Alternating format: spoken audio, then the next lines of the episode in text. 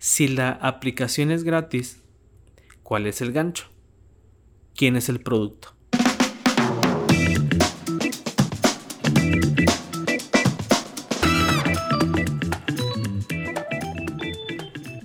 Bienvenidos, esto es Logueando, el podcast donde te hablaré sobre creatividad, diseño y tecnologías para que lo puedas aplicar en tu entorno laboral, sin importar si eres dueño de un pequeño negocio ¿Eres freelance o trabajas para una empresa?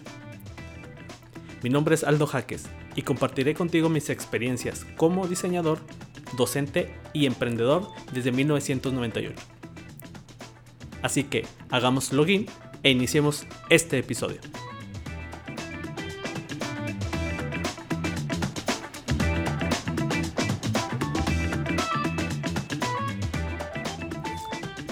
Hola, ¿qué tal? ¿Cómo están?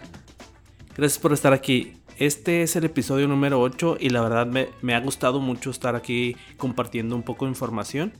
Y el día de hoy traigo un tema que me ha gustado mucho y creo que es información importante para ustedes. Eh, voy a hablar un poquito de las apps. La pregunta inicial que hice en el intro, en el teaser, obviamente trato de llamar la atención hacia el tema, pero creo que muchas veces no nos damos cuenta en realidad de ese tipo de detalles. Eh, a través de este podcast a través de este episodio voy a tratar de exponer precisamente a qué me refiero con esa pregunta. Y lo vamos a ver eh, un poquito al final de, lo que es el, episodio. Sin embargo, quisiera empezar precisamente por empezar a, ir desglosando poco a poco el tema. El tema de hoy son las apps. ¿sí? Entonces, primero, como primera instancia, quisiera establecer realmente qué es una app. Yo, yo traía en mente empezar con una descripción muy, muy literal. Tratar de exponerlo como, como lo concibo como desarrollador, tal vez. Este, pero en el día de hoy, antes de, grabar este episodio, le hice la pregunta a mi esposa obviamente es a la persona con quien más este, eh, me, me, acerco para tratar de llevar a cabo las ideas en relación a, a, este proyecto. Y le hice la pregunta así directo oye, ¿para ti qué es una app? Y me encantó su respuesta. Su respuesta me hizo mucho sentido, la verdad. O sea, porque, como les comento, dentro de mi lógica como desarrollador, pues yo quería seguir una línea, ¿no? Muy específica. Sin embargo, este, ella me dio, me dio una idea muy, muy padre, muy diferente a lo que yo traía en mente y eso me agradó bastante y creo que puede eh, darnos mucho sentido. Su respuesta fue muy sencilla. Para mí una app es una abstracción de una página web. Me llamó la atención y le dije, bueno, pero ¿a qué te refieres con una abstracción? Y me puso un ejemplo muy claro. Me dice, y muy sencillo el ejemplo, me dice, yo entro a la página de American Express, por ejemplo, y hay muchas cosas está lleno de detalles, eh, eh, hay mucho menú tal vez, hay muchos, mucha información, sin embargo, entro a la app de American Express a través del teléfono y todo es muy sencillo. Entonces realmente me abstraen la información más importante y me la plasman ahí. Yo la verdad, me encantó esa definición, o sea, porque como les comento, o sea, yo lo yo trataba o trataría de darle una explicación más en relación al desarrollo. Entonces, eh, yo traería en mente, o de hecho esa, esa era mi, mi, descripción, o sea, una app es una secuencia de código escrito en cierto lenguaje para poder ser ejecutado en un dispositivo. O sea, eso es una descripción muy técnica. Y la descripción que ella me dio yo creo que puede coincidir con la idea que muchos podemos tener o cómo la pudo asociar muy padre a la ejecución, a la acción que hacemos prácticamente eh, a diario. Entonces se me hizo muy, muy interesante, se me hizo muy, muy padre su, su, descripción que quise agregarla obviamente en este episodio. Y sí, o sea, podríamos ya concebir, o sea, yo ya concebiría un poquito mejor esa parte ya sin lo, estructural de un programa o del, del, desarrollo, que en realidad sí, ¿verdad? Una app pudiera en su momento ser una abstracción de una, de una información.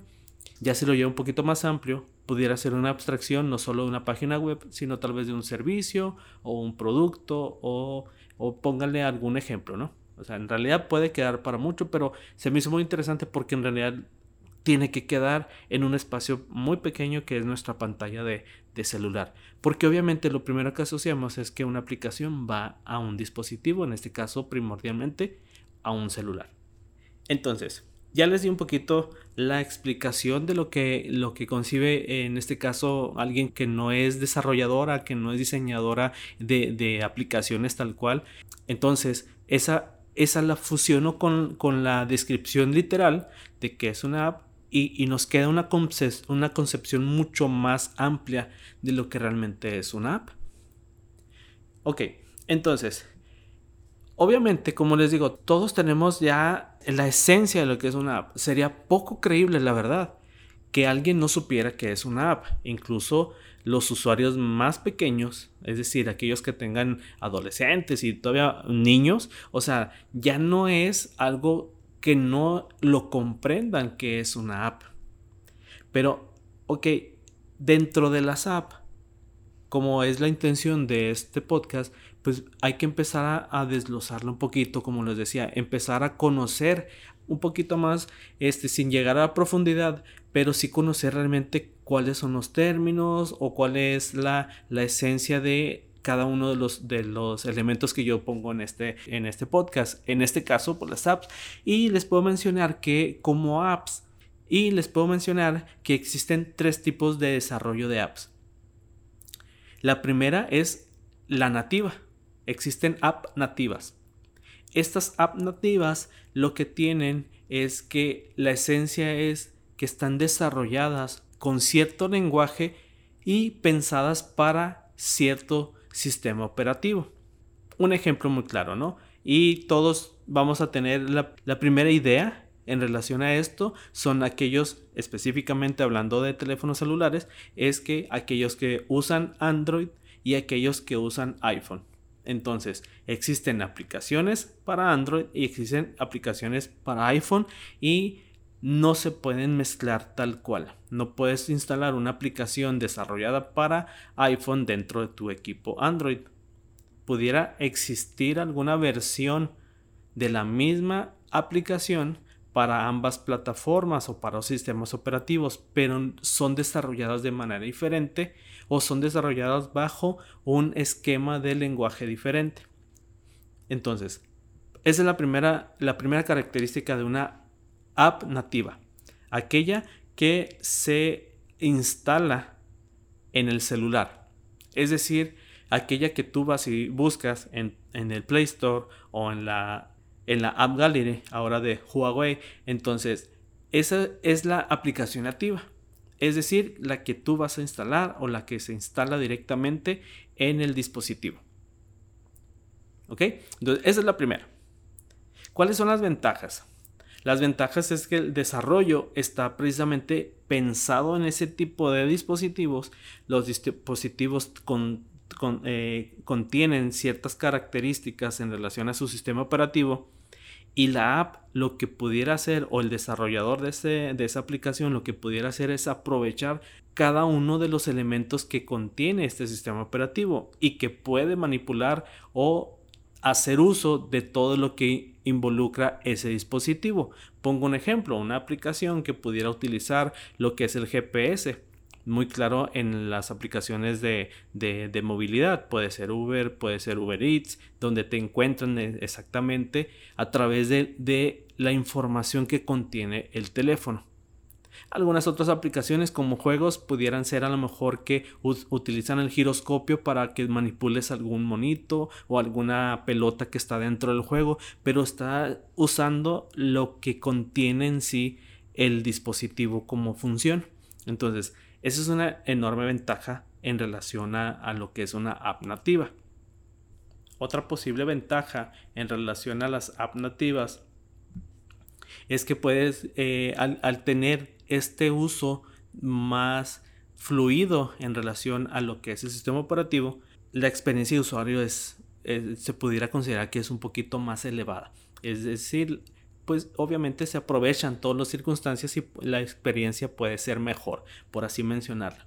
Hay algunas aplicaciones nativas que traen por default o lo que buscan es empezar a generar y como les digo aprovechar la circunstancia del sistema operativo del dispositivo para enviarte notificaciones. Y algunas notificaciones pueden ser beneficiosas en relación a que eh, si es una aplicación de productividad y te manda eh, una, una notificación en relación a alguna junta que tienes o algún algún detalle en relación a tiempo en el cual tú debes de, ejecutar alguna acción, pues eh, eso te puede ayudar. Entonces, al final de cuentas es una ventaja, aunque ya lo demos casi casi por hecho.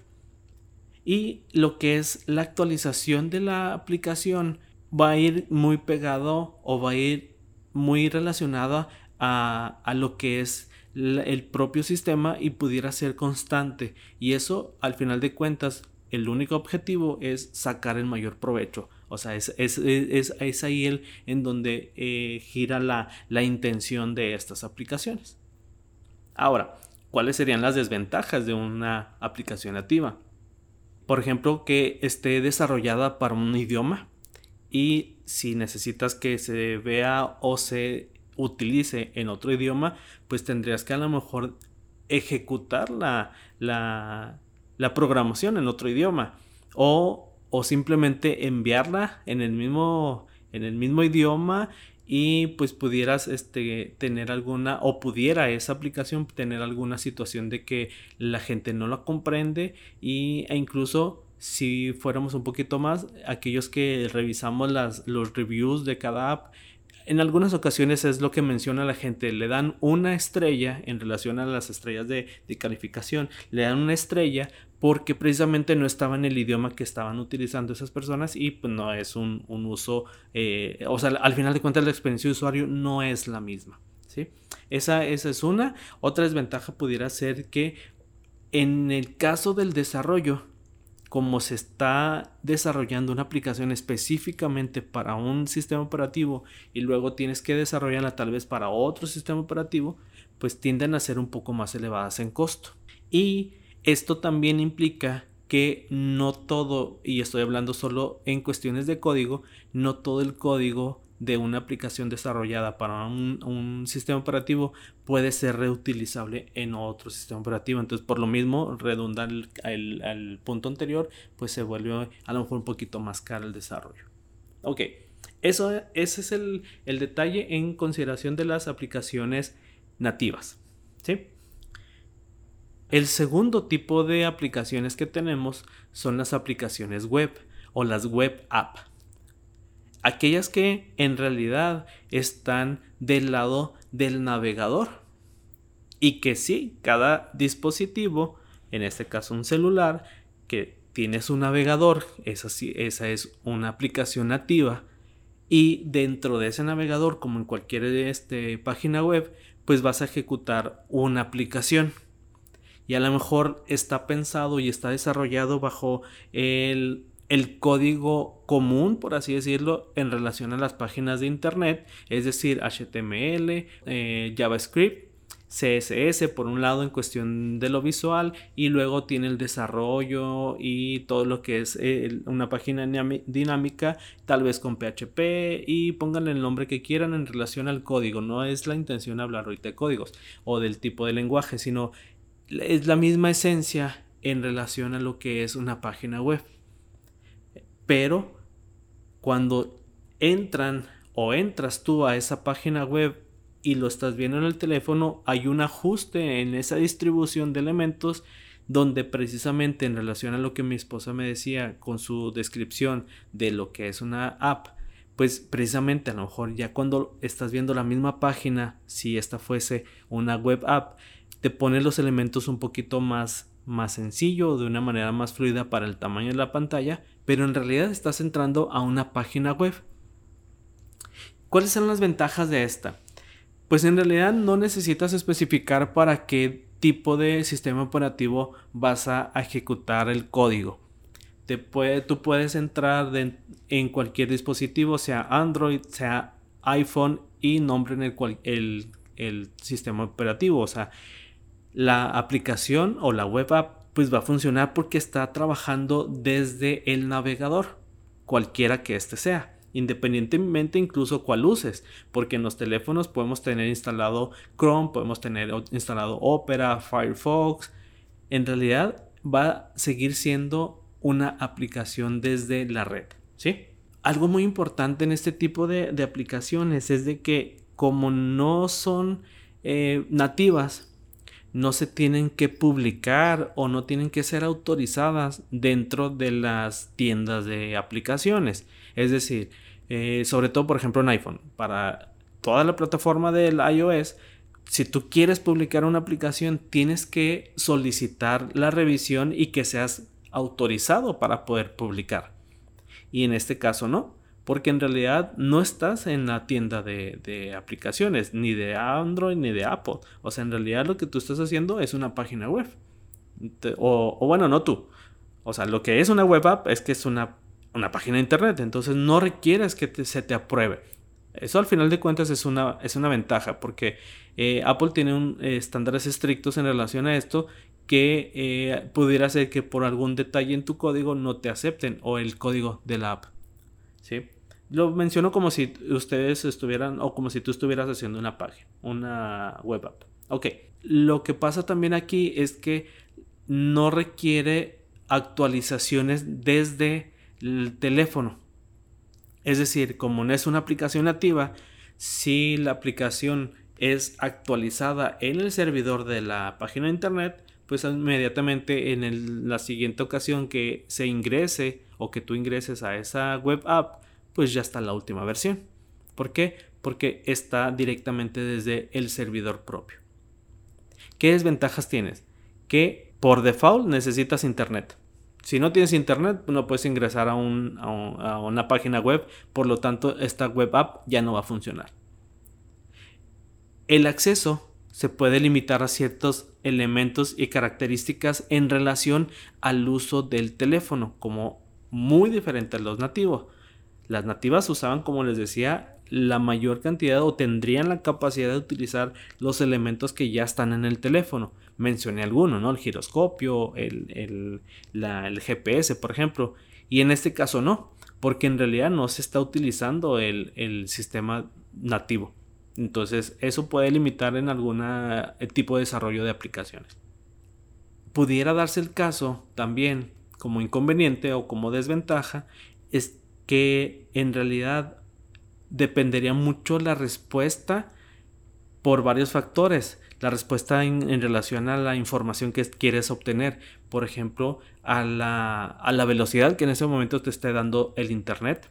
A que si el teléfono está saturado de elementos y es lento, pues por lo tanto se puede volver lenta porque no es lo mismo correr toda la memoria y todo desde el dispositivo, hacer una secuencia dentro de otra aplicación, en este caso el navegador, para tratar de eh, eh, sacarle provecho. No sé si me explico. ¿Sí? Ok. ¿Qué otra de inconveniente pudieran tener? Que al ser una página web estrictamente y no estar en este marketplace o en, en esta Play Store, por ejemplo, pues obviamente se tiene que generar una, una publicidad o una promoción diferente. Porque al estar dentro de estos marketplaces para aplicaciones como la Play Store de, de, Android, pues obviamente si empiezan a haber muchas descargas, se puede generar que esa se vuelva popular y más gente te conozca y así va creciendo. O más gente conozca esta aplicación y así va creciendo. Y con una aplicación web, una web app, pues sería muy diferente porque tienes que promocionar una aplicación externa, por así decirlo. Ok, ese es el segundo.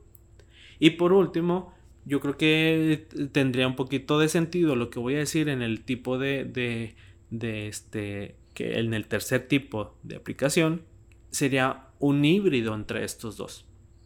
Es decir, vas a tener lo que es la vas a tener lo que es el beneficio tal vez de la instalación de una app pero con ciertos limitantes que lo vas a obtener a través de información que te conectes de internet. Es una fusión entre los dos, entre los dos campos.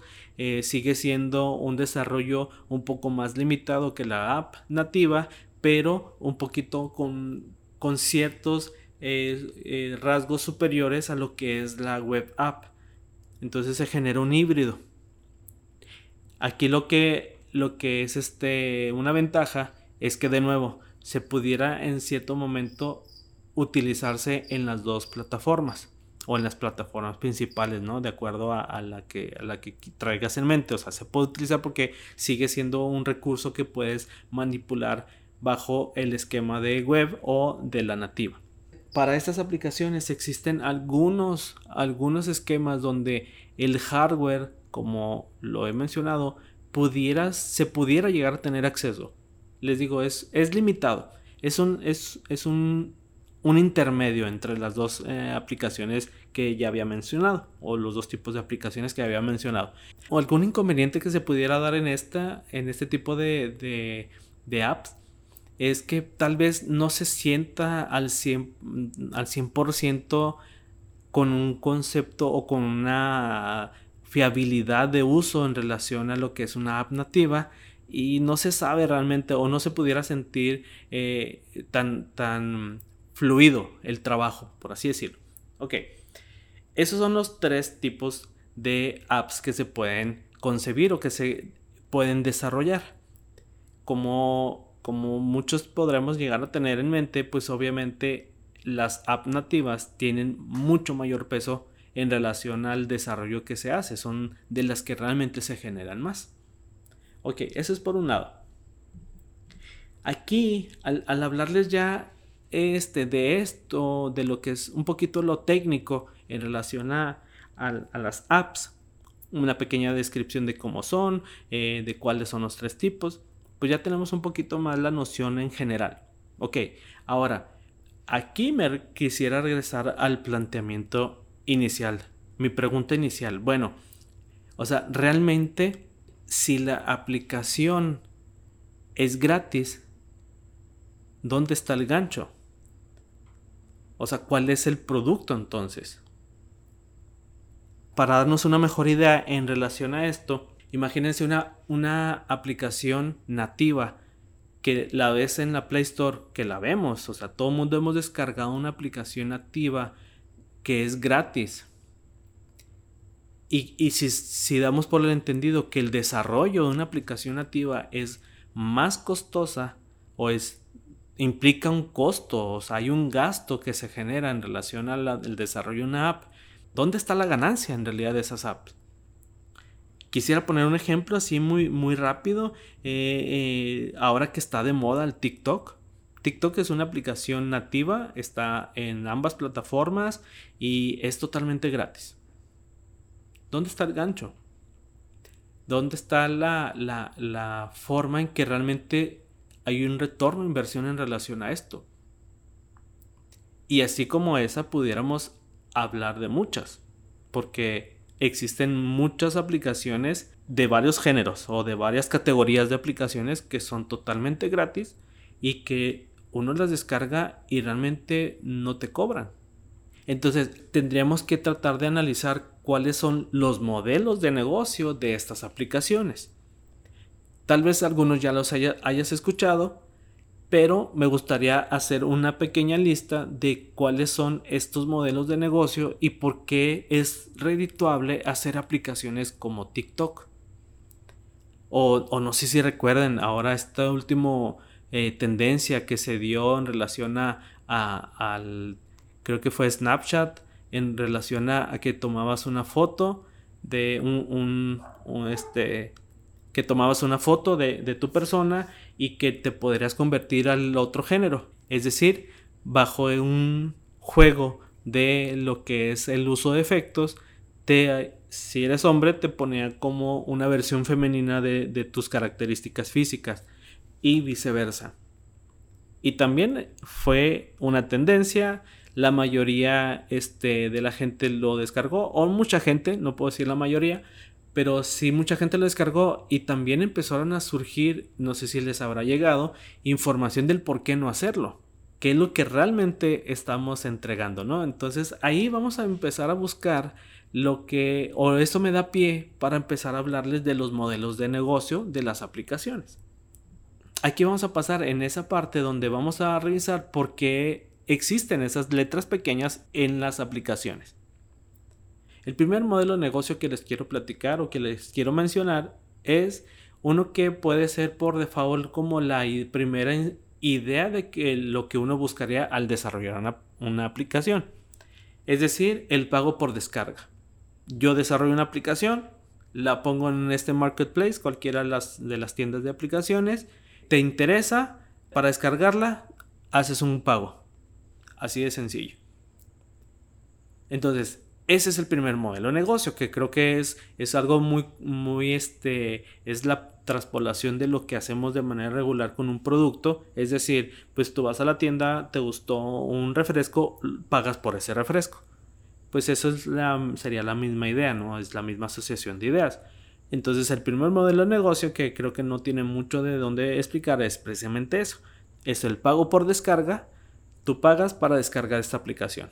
Sencillo existe otro modelo que es el Paymium. Habrá gente que ya tengamos en mente lo que es el freemium.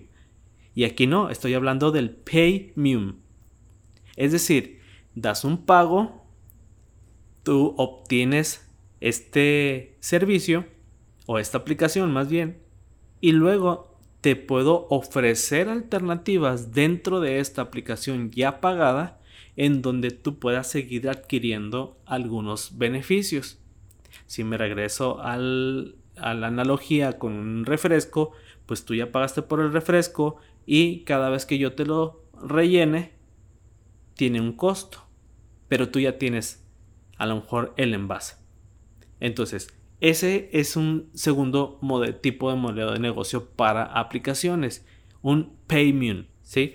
que estamos aquí haciendo la fusión entre el pago pay y que es premium, mium, se queda la, eh, el sufijo. Entonces se forma este concepto del premium. Aplicación pagada que te da alternativas de pago para compras de algún aditamento adicional que te haga mucho mejor la experiencia. Ok, ahora sí, sigo con uno de los que es el más usual, es el más popular y es el freemium. Es decir, se establece todo el desarrollo, se plantea la estrategia tal vez comercial, lo que tú quieras, y se ponen estos marketplaces. Luego lo pones totalmente gratis. Para luego generar un engagement con ese usuario y no, no limitar. O sea, son aplicaciones que tienen o sea, que están completas, por así ponerlas, o sea, no están limitadas, no son partes, no son un demo, porque si fuese un demo y tienes que pagar, pues volveríamos al otro, ¿no? El pago por descarga, pero esta tú estás descargando una aplicación totalmente funcional y luego pagas por algunos detalles. Si ven la diferencia, o sea, el otro sí pagaste primero y luego tienes que seguir pagando si quieres algún aditamento adicional. Aquí no, aquí la descargas de manera gratuita, por eso es free. Y el premium va a ser cuando tú puedas comprar cosas dentro. A lo mejor eh, una, asociación muy rápida a este tipo de, aplicaciones que utilizas en este modelo de negocio serían los juegos. Yo que soy old school pudiera mencionar algún juego que me llame la atención. Actualmente estoy jugando mucho este, en mi tablet uno de billar. Y pues tan sencillo y absurdo que se escuche, la aplicación es totalmente gratuita, funcional y hacen sus torneos y todo, pero si quieres pertenecer a la liga elite, pues tiene un costo. Si lo que quieres es tener un mejor taco porque tiene diferentes adornos o el taco de México, el taco de Estados Unidos, me explico, o sea, ese tipo de detalles que hacen que tu experiencia la hagas más personalizada, pues va a tener un costo. Pero la aplicación es totalmente funcional. ¿Cuáles serían las estrategias para, para ese tipo de aplicaciones? Es precisamente correr la voz. La mayoría de estas aplicaciones eh, las asocias directamente a tu cuenta de Facebook para invitar a tus amigos, haces conexiones, eh, juegas en línea con ellos y luego sigues mandando invitaciones y si te, te, esas personas se unen, te van a dar algún detalle adicional como monedas gratis para que puedas seguir jugando, detalles como eso. Entonces, este tipo de aplicaciones yo creo que eh, alguna vez nosotros las hemos usado pocas veces. al menos en lo personal, ¿eh? pocas veces he pagado por ese tipo de aditamentos adicionales. Si me regreso a esta que estoy jugando del billar, pues en el momento que se me acaban las monedas, pues, pues, ya no juego y me espero que me lleguen las monedas gratis, porque eso sí hacen. Después de cierto tiempo, pues te dan monedas, eh, puedes jugar para que sigas enganchado con la, con la aplicación. Ok, hasta el momento llevo tres modelos de negocio. La, el cuarto modelo de negocio es la suscripción. Y aquí se me viene a la mente, por ejemplo, la suscripción a una herramienta llamada Canva, que algunos lo conocen. Esta herramienta Canva, que es un editor de, imágenes para generar contenidos para las redes sociales, pues tiene su versión de pago. Entonces, tú pagas un, un pago recurrente mensual o haces un pago recurrente anual y sobre eso obtienes el beneficio del uso. Entonces es una suscripción como, como si eh, tuvieras una suscripción como antes al periódico que te llega cada día. Más o menos esa sería la idea. Muy sencillo yo creo. De, no creo que necesite explicar mucho sobre esto. Tienes la aplicación que la descargaste pero para poder utilizarla eh, al menos con algunos aditamentos superiores tal vez o alguna así de plano para poderlo utilizar, pues tienes que estar pagando de manera mensual. Entonces, ese es otro modelo de negocio. Y la última que quería mencionar, o más bien la que quería mencionar al final, es la más molesta, al menos en lo personal. Yo en cuanto encuentro una aplicación que me llama la atención en estos marketplaces, la descargo en Play Store, por ejemplo, porque yo utilizo Android, eh, la descargo del Play Store y en el momento que aparece la publicidad la quito. No, no, no, la publicidad para mí es, este, es muy intrusiva, pero al final de cuentas es un modelo de negocio. Entre más gente la tenga y entre más publicidad se vea, pues ahí es donde obtienen sus ganancias. Al final de cuentas es un modelo de negocio, pero pues es la que menos, o sea, la que menos gente les gusta. Y muchos coincidirán conmigo que la descarga y en el momento que empiezas a ver que la publicidad es demasiado invasiva porque hay otras aplicaciones que no que han sabido manejarla este, yo utilizo una aplicación de edición de imágenes que se llama Pixlr y esta tiene su publicidad, de hecho esa es la base de, su modelo de negocio, la publicidad, pero no es tan intrusiva. Eh, yo manipulo las imágenes que voy a realizar y hasta el final, ya cuando voy a hacer el último paso, me pone una grabación o me pone su publicidad, pero no deja de ejecutar lo que yo estoy pidiendo. O sea, es en el mismo proceso que está haciendo, eh, que está guardando los cambios ya para, para mandarme la imagen final, ahí es donde pone la publicidad. O sea, en realidad yo de todos modos tengo que esperar por, esa, por ese proceso y ahí es donde manda publicidad. Entonces, habrá otras que no, que son muy burdas, ¿no? Y te la ponen eh, un 10 a un 15% de la pantalla está invadido de la publicidad en todo momento. Eh, pero al final de cuentas es un modelo de negocio. Esos serían, a mi parecer, o de los que encontré, los más populares. También pudieran existir otros modelos de negocio basados tal vez en límites de ubicación. Un ejemplo muy claro es Netflix. Eh, Netflix obviamente va a identificar tu ubicación a través de tu IP y con eso puede limitarte el, acceso a ciertos contenidos. Eso es por eh, detalles de, copyright, pero al final de cuentas es un modelo de negocio porque pues, pues eh, habrá gente que diga que no se suscribe a Netflix porque no tiene toda la información o todas las mismas series que tienen en otros lados. Eh, algunas otras por límites de capacidad o del dispositivo. Hay aplicaciones que solo van a funcionar en tablets o solo son para que funcionen en cierto nivel de tu sistema operativo. Si es un nivel de operativo anterior, no va a funcionar porque no puede cargar ciertas características. Entonces, eh, esos pues ya son como, tal vez pudieran ser algún subnivel de las, de las otras cinco que les mencioné. Ahora, todo esto, todo esto que les platico, me gustaría enfocarlo como, como para el cierre de este episodio en cómo pudieran ser eh, un valor o un beneficio ah, para nosotros si obtenemos o, tenemos un, negocio o somos emprendedores, ¿cuál sería el beneficio de, de tener o de solicitar el desarrollo de una app? O sea, actualmente la verdad es que el desarrollo de una app, a pesar de que les comentaba, pues sí va a implicar un costo, ya no es tan complejo. Existen de, verdad muchísimos tutoriales en internet, existen muchísimos libros, eh, los códigos o los lenguajes cada vez se van haciendo, si no más sencillos, porque no son sencillos per se, sino se empiezan a generar eh, lo que se conoce en el argot como frameworks, es decir, como códigos, como paquetes de código que se pueden reutilizar y adaptar a diferentes características de un, de un nuevo proyecto. Aún, aún considero que no es tan fácil de que todos podamos desarrollar una aplicación. O, o que nos interesara desarrollar una aplicación, lo vería así.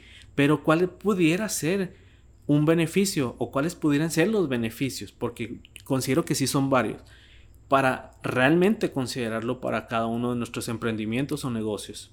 Por ejemplo, sabemos que muchas aplicaciones, y lo vemos muy seguido, sabemos que muchas aplicaciones cumplen el objetivo principal de entretener, como las grandes. Spotify, Netflix, Amazon Prime, todas aquellas que son de, de estas empresas muy grandes. Y no quiero mencionar o sea, y no quiero dejar más bien de, pasada, pues Facebook y, TikTok y todas esas que, que, tienen un impacto masivo. Pero casi siempre esas son de carácter de entretenimiento. Habrá otras aplicaciones que nos ayudan en nuestro, en nuestro ejercicio diario de, de nuestro trabajo. Por ejemplo, pueden ser algunas aplicaciones relacionadas a la productividad eh, algunas aplicaciones de trabajo de equipo. Y todo esto, o, sea, creo que, han formado un ecosistema, ¿verdad? Y como les digo, algunas son ya muy grandes. Pero de nuevo, o sea, ¿cuál sería entonces el beneficio para nosotros que tenemos negocios más pequeños? ¿Cuál es el beneficio para nosotros que tenemos algún proyecto, algún emprendimiento en mente? ¿Cuál sería entonces el beneficio que pudiéramos considerar? Yo establecería cuatro puntos o cuatro posibles beneficios. Si ustedes conciben más, ya saben que me los pueden estar agregando o mencionando en mis redes sociales y con gusto lo, lo platicamos. Por ejemplo, de entrada, una app puede ser una plataforma para impulsar una marca, para lograr el posicionamiento de esa marca que estamos generando. Igual para saber o empezar a crear un engagement con nuestro público, con nuestro buyer persona. Entonces, ese es el primero. Y yo creo que es por lo que muchos pudiéramos llegar a considerar el desarrollo de una app. ¿Por qué? Porque esta app, como lo decía mi esposa, esta app pudiera ser una abstracción de nuestro servicio, una abstracción de nuestra página web que ayude a que se entienda por así decirlo, un poquito mejor o más rápido lo que queremos decir. Entonces, al final de cuentas, eso pudiera ser un beneficio. Otro detalle en relación a cómo nos puede beneficiar el, pensar en una app es que pueden ser un excelente medio de comunicación precisamente con este buyer persona. ¿Por qué? Porque si la aplicación se generara bajo el esquema de aplicación nativa y se descargan un teléfono, sabemos que los teléfonos es un medio en el cual estamos muy constante en relación a ver qué es lo que ocurre en ese teléfono. Entonces, si la aplicación está ahí y está entregando valor, pues va a ser un uso constante y obviamente existen los recursos independientemente o, no solo para las nativas, también para los otros dos tipos, pero de manera que el, usuario, nuestro buyer persona, nos contacte a través de esa app y que nosotros pudiéramos emitir mensajes para esa app. ¿Por qué? Porque si uno tiene una aplicación como, digamos, voy a seguir con ejemplos grandes para que nos demos una, idea. O sea, Spotify tiene eh, la sección o hay una, una parte que cuando existe un nuevo producto de algún artista que nos llama la atención porque el algoritmo así lo, lo reconoce, nos presenta y nos muestra el nuevo álbum de ese artista que, que seguimos. Entonces ahí ese artista pudiera ser que está haciendo ese lanzamiento y al final de cuentas es un beneficio tanto para el artista como para Spotify, que ese álbum se dé a conocer y se divulgue. Entonces, si lo llevamos un poquito más cercano a lo que nosotros pudiéramos hacer, pues mandar un mensaje, una notificación de que tienes un nuevo producto, pues puede generarse este, este dinamismo sobre una comunicación. Y así lo, lo quiero fusionar con el siguiente, el siguiente beneficio, que precisamente esa, esa plataforma, esa app, más bien, esa app va a funcionar como una muy buena plataforma para promocionar productos nuevos o para seguir recordando el tipo de servicios que manejas. Y por último, lo que yo puedo investigar para llevar a cabo este episodio es de que en, en sí el retorno de la inversión cuando logras establecer un buen producto, una buena aplicación, vaya, que genere valor a tu buyer persona, el retorno de la inversión es muy bueno. Porque obviamente si logras que esta aplicación se divulgue, se genere, como, como se menciona en redes sociales, ¿no? que se haga viral, o que logres una muy buena posición, un muy buen posicionamiento de esta aplicación dentro de la Play Store, pues al final de cuentas no tienes que generar muchas veces ese producto, lo generaste una vez, solo se está replicando y estás empezando a generar ese, esa conexión con tu, con tu buyer persona. Ok, entonces, este fue el episodio en relación a apps. Me gustaría saber mucho qué es lo que opinas, qué es lo que, lo que consideras, si te dejó alguna información valiosa, el empezar a conocer un poquito más detallado cuál es la definición de las aplicaciones, cuántos tipos hay, algunas unas versiones en relación a, estos tipos de, modelos de negocio y precisamente encontrar por qué esas letras pequeñas que yo les decía. O sea, eh, a mí me llamó muchísimo la atención y quisiera cerrar con ese mensaje, ¿no? Eh, a mí me llamó muchísimo la atención que o sea, cuando en realidad el servicio es gratuito, el producto pudiera ser uno. Claro ejemplo, Facebook es gratuito, pero porque nuestra información es la que da el negocio a este, a este servicio. Snapchat es gratuito porque también incluso en sus, en sus términos de uso dice que la información que recopila de las fotos que uno mismo sube pudieran llegar a ser, lo mencionan así, pudieran llegar a ser utilizadas para una, empresas de terceros, es decir, para vender esta información. Entonces, ahí es donde encierro esta, esta pregunta inicial, ¿sí? Y pues termino el episodio del día de hoy, espero les haya gustado de nuevo, saben que estoy en mis redes sociales, eh, las cuales como siempre saben que van a estar aquí en la descripción de este episodio. Les, reitero, como lo comentaba la vez pasada, pues ya tengo mi página web, búsquenme, así como aldojaques.com. Estoy este, tratando de lanzar lo que es ya mi nombre. Dejé de usar o estoy dejando de usar el nombre que utilizaba como diseñador gráfico, que fue Liquid Media, que lo utilicé por, por muchos años.